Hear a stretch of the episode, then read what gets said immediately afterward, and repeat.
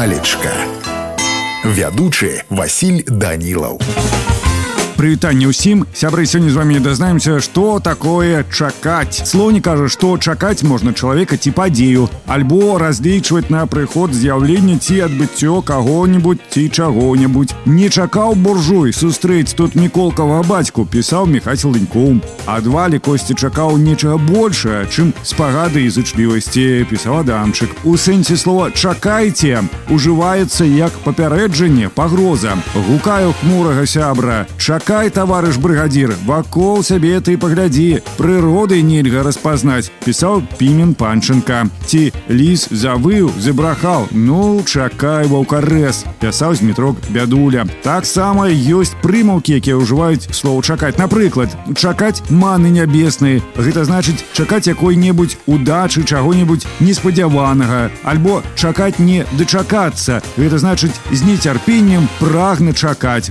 Ну а калі казаць па-руску, выпуску то чакаць значыць ажыдаць а ў мяне на сёння ўсё добрага вам настрою і нясумнага дня палечка